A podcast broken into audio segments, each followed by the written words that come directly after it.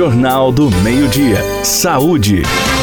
Olá, seja bem-vindo ao podcast do Jornal do Meio-Dia. Eu sou Antônio Luiz. Hoje ouviremos as orientações do cardiologista Dr. Abel Pereira. Dando sequência né, ao que nós falamos na semana passada sobre doença de Alzheimer, nós vamos falar em outros tipos de demência, né?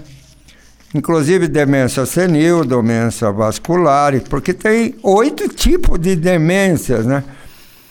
E então eu acho bastante esclarecedor para vocês. E qual é a demência mais comum em idosos? A doença de Alzheimer e a demência vascular são as principais formas de demência no idoso correspondendo a cerca de 80 a 90% das causas, né? Então, agora vamos falar dos sintomas da demência. Seria, primeiro, a mais comum, mais que, que as pessoas notam, é a perda de memória, né? Que é um dos motivos mais comuns para que as pessoas, especialmente as mais idosas, procurem um médico, né? Segundo, problemas em usar a linguagem, que acaba gerando confusão, distúrbios cognitivos, né? A pessoa fala eh, sem sentido, né? E Terceiro, mudança na personalidade. A pessoa muda o tipo de personalidade. Se ela era alegre, ela fica meio retraída, fica meio isolada, às vezes fica meio agressiva, né?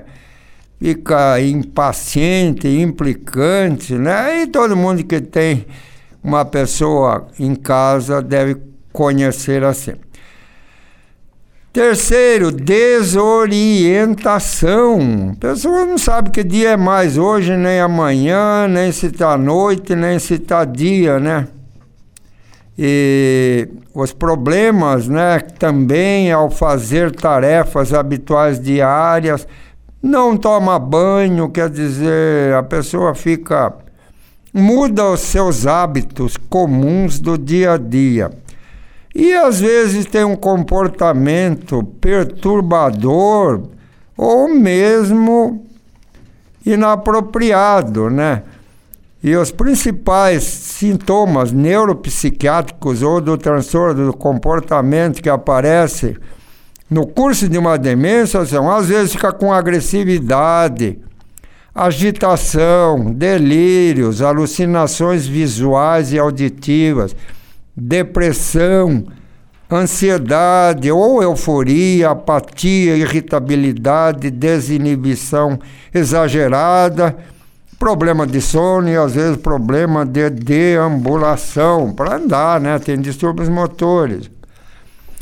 Agora, quais os tipos mais comuns de demência que nós falamos no vascular e no Alzheimer que que já são 80%, mas tem ainda doença de Parkinson, aquela doença que dá rigidez muscular, desequilíbrio, perda de coordenação, todo mundo que dá tremores nas mãos, né? A pessoa fica tremendo involuntariamente. Tem ainda como quarto tipo de demência, demência de corpos de leve, que é uma estrutura cerebral demência frontotemporal, com alterações no lobo frontal e temporal da memória. Tem ainda a doença de Huntington, que é o nome do cientista que deu, que deu o nome dessa doença.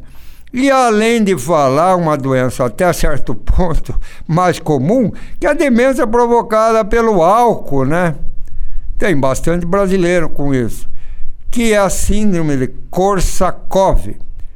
E tem uma última demência, que é uma doença bem rara, chamada doença de Creutzfeldt-Jacob. Agora, quais os estágios, sete estágios da doença de Alzheimer? Estágio 1, um, antes do aparecimento dos sintomas, porque a pessoa para ter Alzheimer já começou 20 anos antes porque o Alzheimer é uma doença muito precoce, vamos dizer lá para a faixa dos 40, 30, já começa. Se tiver tendência, pode começar algum sintoma leve no começo e depois que pode se acentuar na velhice.